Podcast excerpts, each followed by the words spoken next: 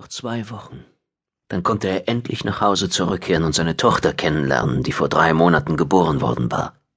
Zum gefühlt hundertsten Mal warf Sergei Semjonowitsch einen Blick auf das neue Foto, das seine Frau Christina ihm geschickt hatte und das sie mit dem Baby und ihrem Sohn Nikolai zeigte. Der Junge war kräftig gewachsen, seit Sergei seinen Dienst hier in der Forschungsstation auf dem Mond Titan angetreten hatte. Ob der Kleine ihn überhaupt noch wiedererkannte, wenn er in zwei Wochen zu Hause an die Tür klopfen würde? Inzwischen hatte Sergei wenigstens zwanzigmal Christinas Videonachricht abgespielt, auf der sie ihm zusammen mit Nikolai zum Geburtstag gratuliert hatte. Der Junge hatte die Kerzen auf dem Kuchen ausgeblasen und voller Freude geklatscht, als sie endlich alle erloschen waren. Als dann das Baby zu schreien begann, hatte Christina die Kamera geküsst und sich von ihm verabschiedet. Bis bald, waren ihre letzten Worte gewesen. Eine Bewegung auf seinem Monitor, die dort nicht sein durfte, riss Sergei aus seinen Gedanken. Seufzend klopfte er gegen die Konsole. Die Forschungsstation auf dem Mond Titan existierte bereits seit über 60 Jahren und ihre Ausstattung war schon lange nicht mehr auf dem neuesten Stand. Kein Wunder also, dass die Geräte ab und an nicht richtig funktionierten. Manchmal half ein sanfter Klaps, um eine Fehlanzeige zu beseitigen. Die russische Methode, so nannten seine Kameraden das immer lachend. Doch dieses Mal versagte sie. Sergei beugte sich über die Konsole und betätigte ein paar Schalter, um sich den Ausschnitt mit der merkwürdigen Bewegung vergrößert anzeigen zu lassen. Ein Fluch entfuhr ihm, als er auf dem Bildschirm die zwei großen Punkte fand. Es musste sich um riesige Flugobjekte handeln, die direkt auf die Station zuhielten. Dann entdeckte er drei weitere, die an der Station vorbeisteuerten. Ohne lange nachzudenken, aktivierte er die Funkverbindung zur Erde und schickte parallel dazu alle Daten mit, die seine Konsolen sammeln konnten.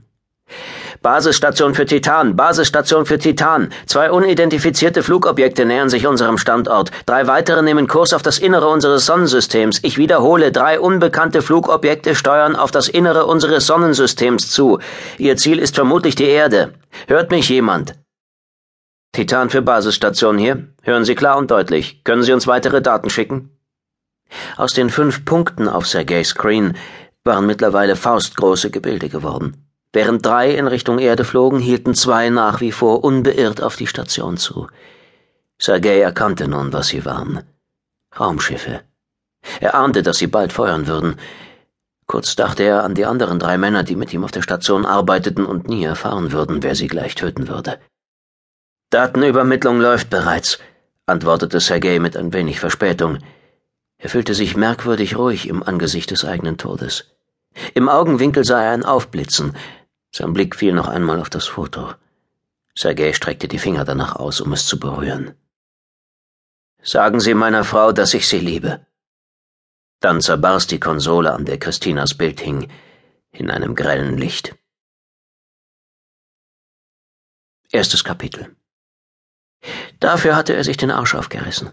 Dafür hatte er sich fast totschlagen und vergiften lassen, gekämpft, gelitten und geschwitzt nur um am Ende hier im ätzenden Regen am Grab seiner Ma zu stehen. Das war doch Scheiße. Riesengroße, ausgemachte Scheiße. Der Geruch nach faulen Eiern und Moder stach trotz der Atemmaske in Johns Nase. Der kleine Friedhof mit den halbtoten Bäumen, wo auch Miriks Verlobte lag, wirkte wie ein Relikt aus alten Zeiten. John fühlte, wie sich seine Hände zu Fäusten ballten, konnte nichts dagegen machen. Er wollte fort von hier. Er hatte keine Lust mehr, auf den Kranz aus Kunstblumen zu starren, der im Grab auf dem schlichten Sarg lag, auf den der Regen trommelte.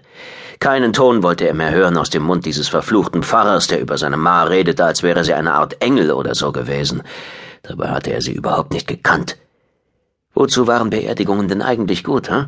Abgesehen davon, dass die verdammten Beerdigungsinstitute und verlogenen Pfaffen was daran verdienten.